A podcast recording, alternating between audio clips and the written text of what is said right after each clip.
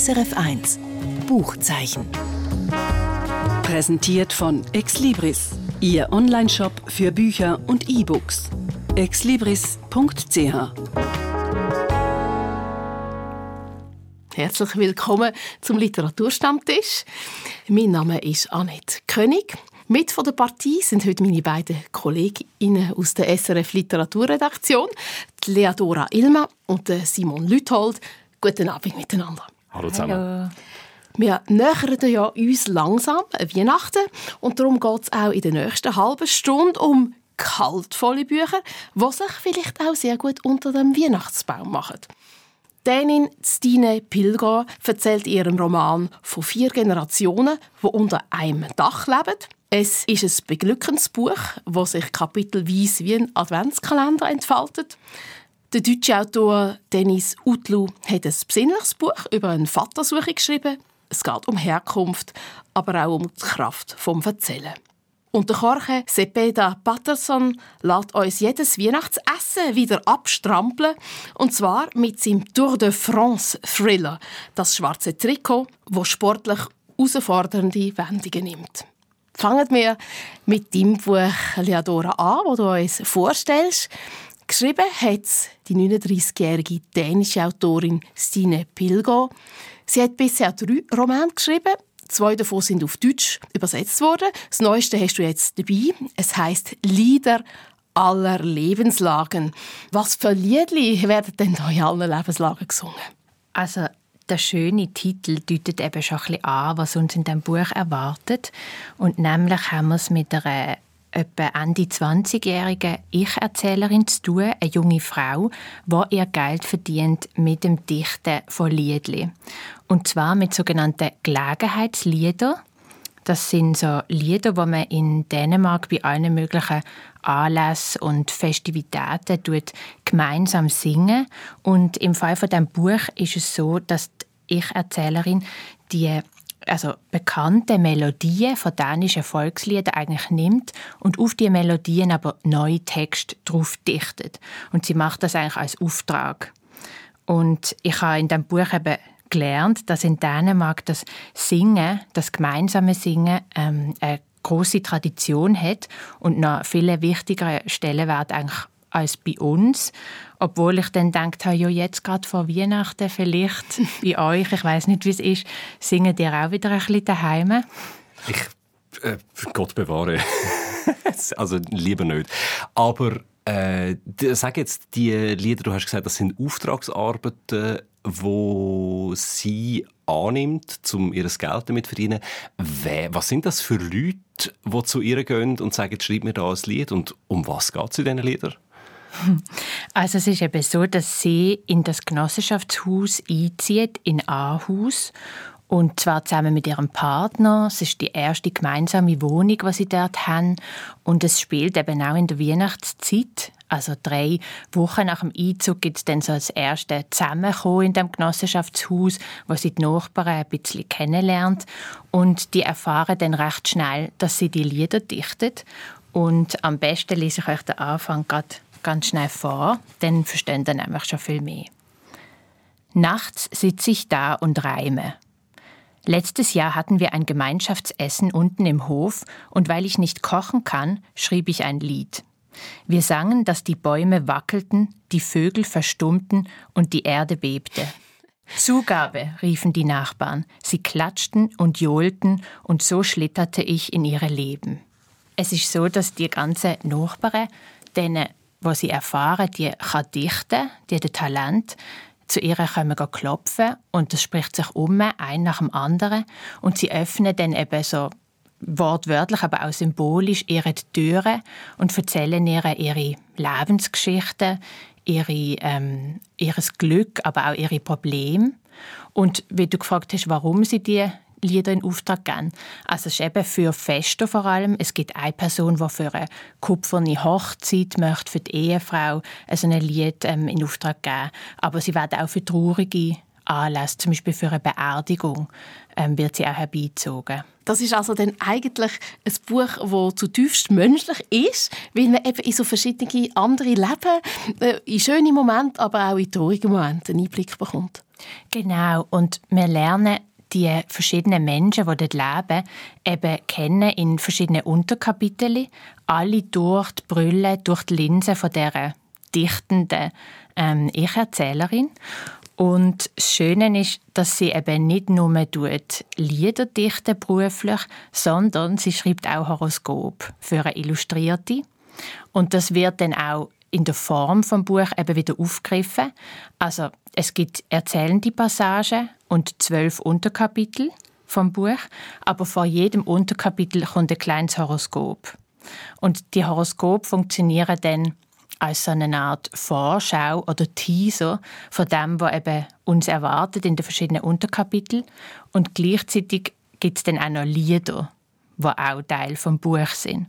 Und in den Liedern dort lernen wir eigentlich die Ich-Erzählerin dann ein bisschen besser kennen, weil sie beobachtet ja eigentlich nur und bleibt auch namenlos selber. Aber in diesen Liedern tut sie ein bisschen ihr Innenleben eigentlich offenbaren durch so kleine Reflexionen und Betrachtungen.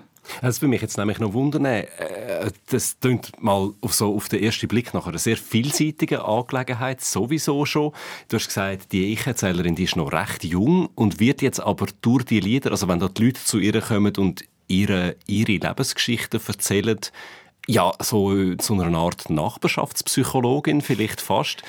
Spielt das eine Rolle, wie sie mit dem umgeht? Also du hast gesagt, man erfahrt ein bisschen etwas darüber, wie sie selber ist als Figur Kommt man da etwas davon mit über?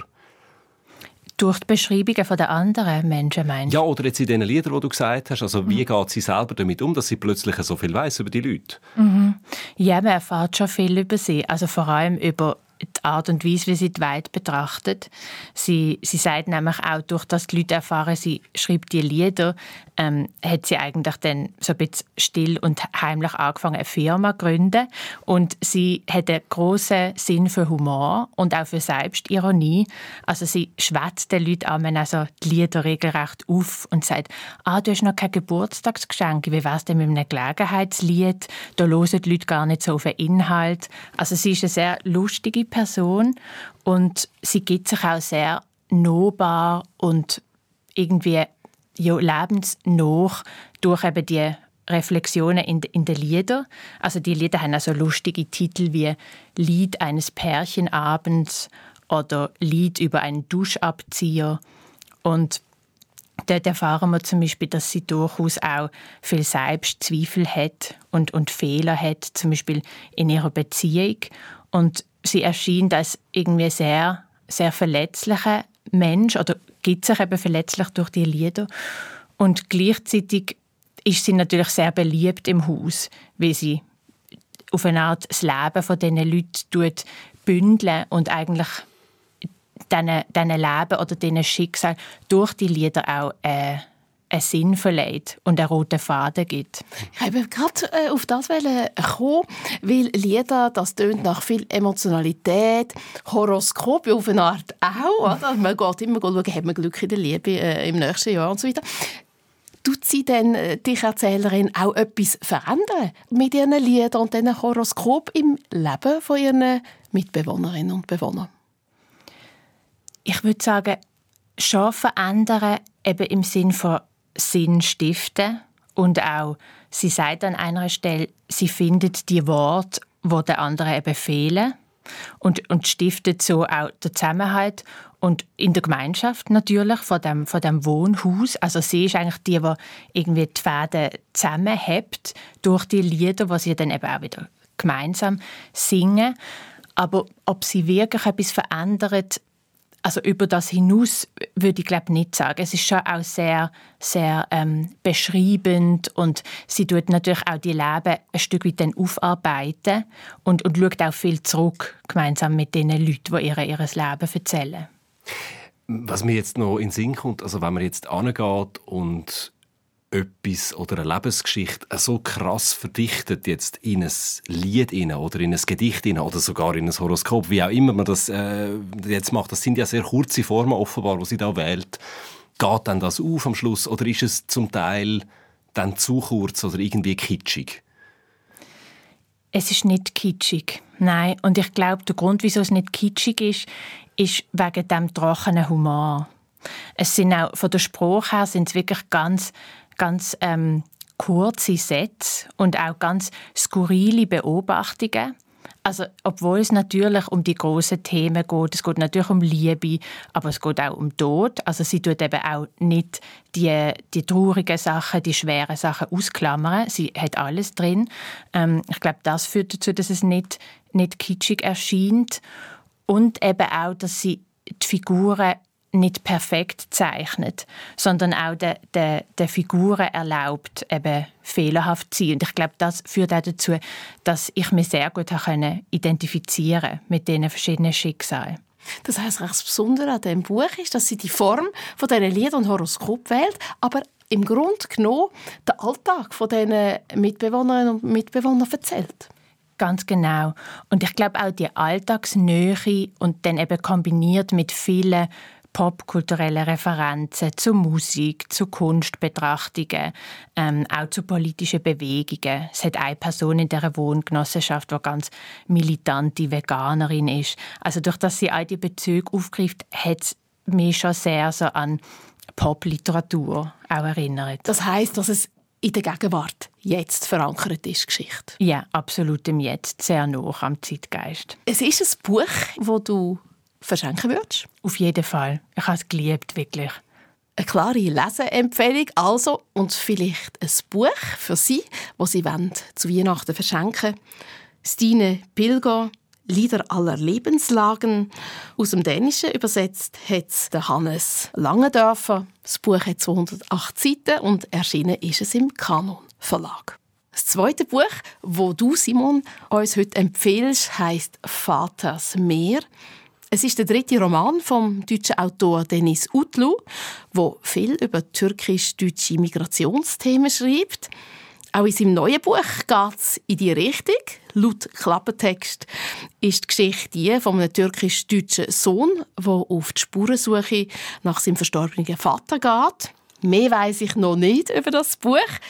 Simon, du erzählst mir jetzt ganz viel. Fangen wir doch einfach mal gerade beim Titel an. Fällt das Meer? Ja, das ist eine vieldeutige Angelegenheit, das Meer. Also einerseits ist mit dem wirklich das tatsächliche Meer, der Ozean, gemeint, weil nämlich der Vater von dem Ich-Erzähler in dem Buch, der Ich-Erzähler heißt Yunus, sein Vater äh, ist aus der Türkei, aus dem Südosten von der Türkei, das ist kurdisches Gebiet unter türkischer Verwaltung, nach Deutschland migriert sogar zweimal und er hat übers Meer müssen, dann hat er zurück äh, in Militärdienst müssen in die Türkei und ist dann hat es dann nochmal geschafft auf Hannover mit seiner Frau und dort ist der Yunus dann auf die Welt gekommen. Also der Yunus wächst komplett in Deutschland auf, sein Vater ist aber übers Meer aus der Türkei auf Deutschland gekommen. Das ist so der eine Bereich.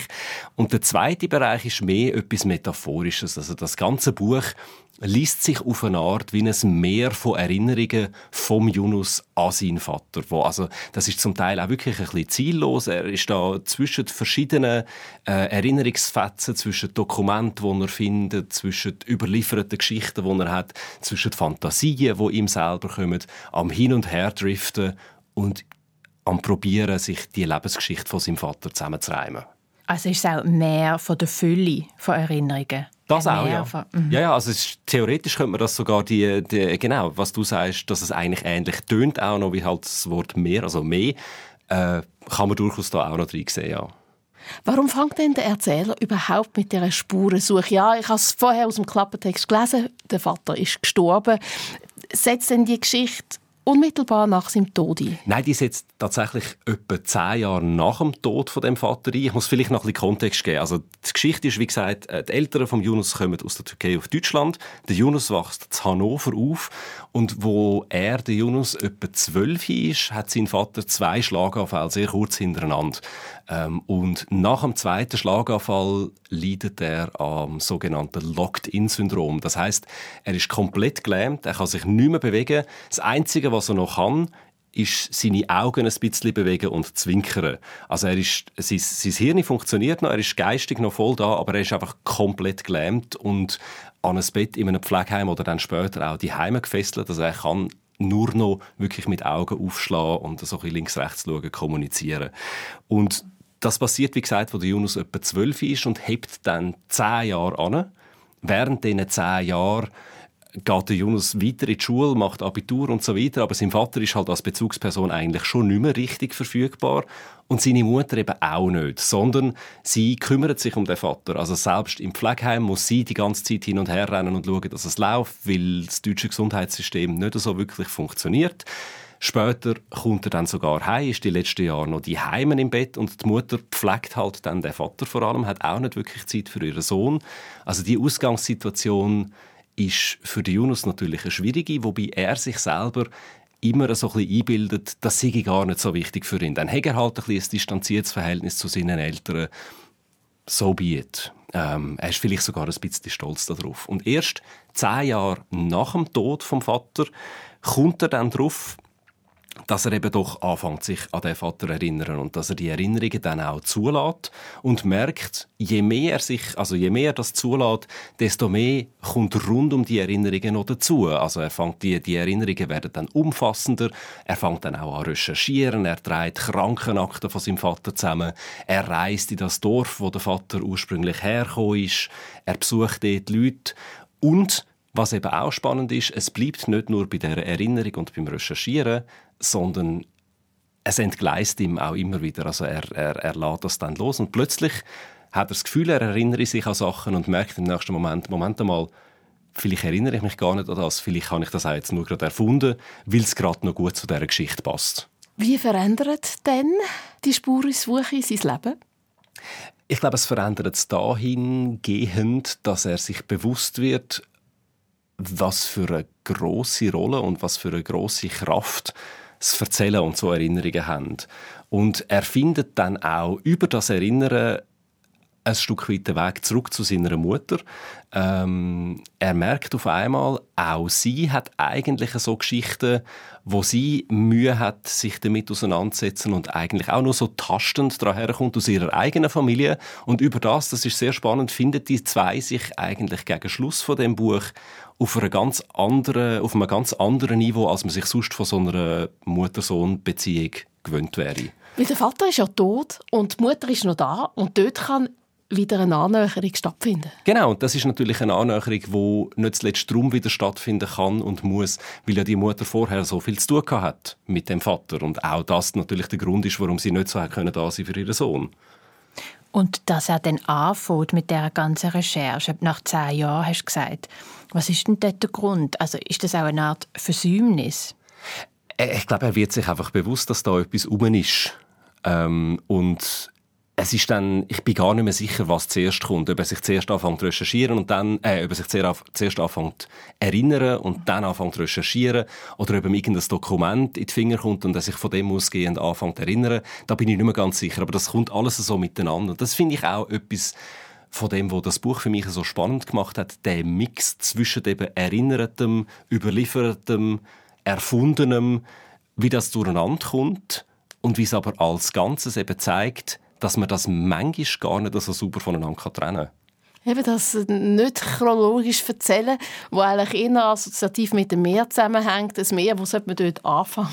ja, genau. ja, und wo einem halt auch ein bisschen umeinander spült, je nachdem. Also wenn man auf dem Meer unterwegs ist oder weiß man auch nicht genau, wenn man jetzt da nicht volle Kraft voraus mhm. kann steuern, dann landet man vielleicht auf einmal noch wo man gar nicht gemeint hat. Ja, oder was auch gefährlich werden, dass er Sachen erfährt, die er besser nicht hätte sollen erfahren Ich glaube es eigentlich nicht. Nein, er ist wirklich einfach, es ist so, es ist ein, ein, ein staunender Blick zum Teil auch. Es ist etwas sehr, sehr zugewandt. Es ist natürlich auch spannend, weil ähm, man schon merkt, das sind unterschiedliche Generationen und unterschiedliche Erfahrungen.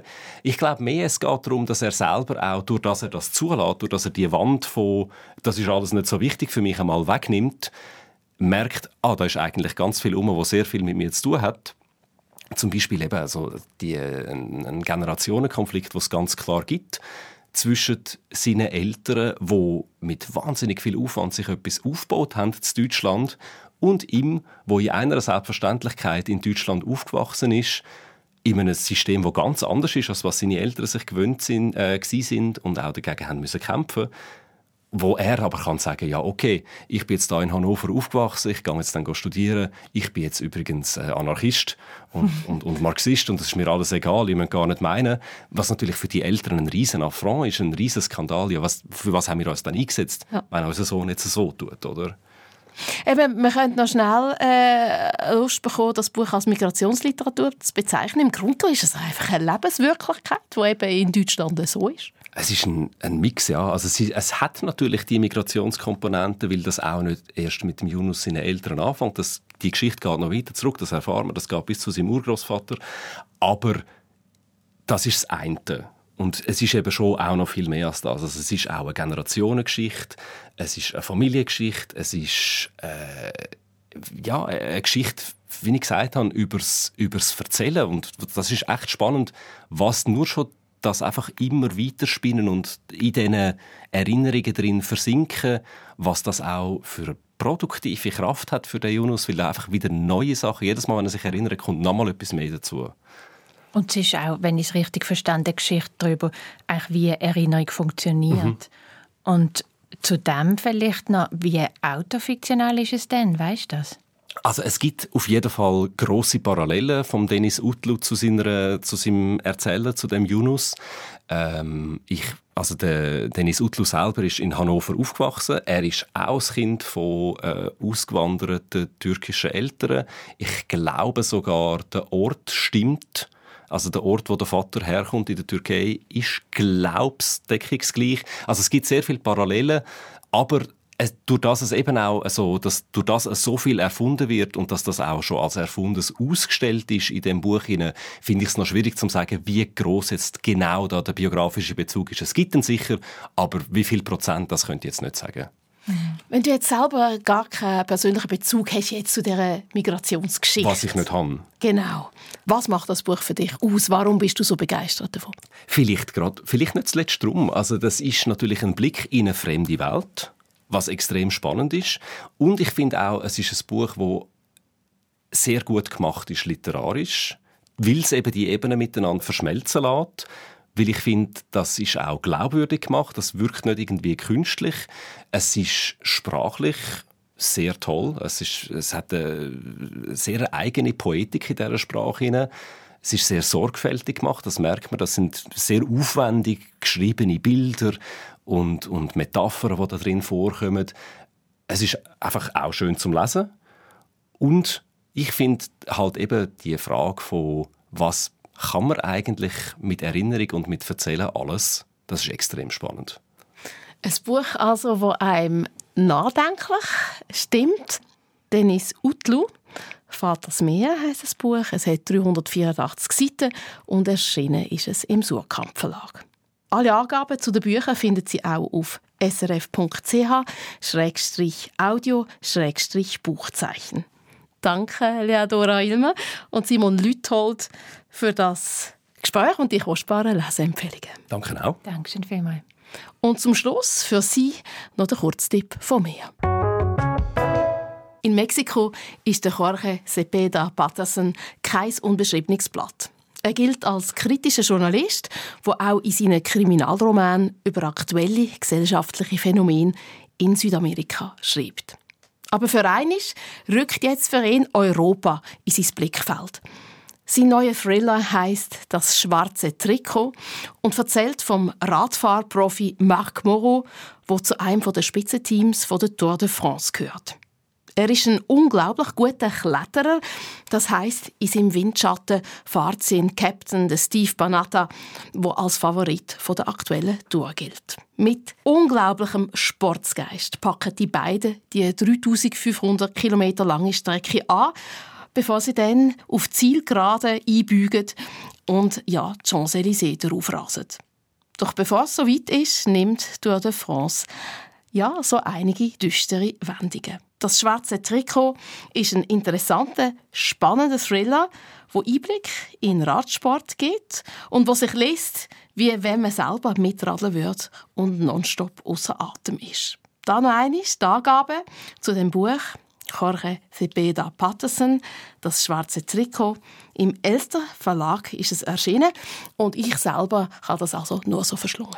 Das ist es vom Buchzeichen. Mein Name Annette König. SRF 1 Buchzeichen.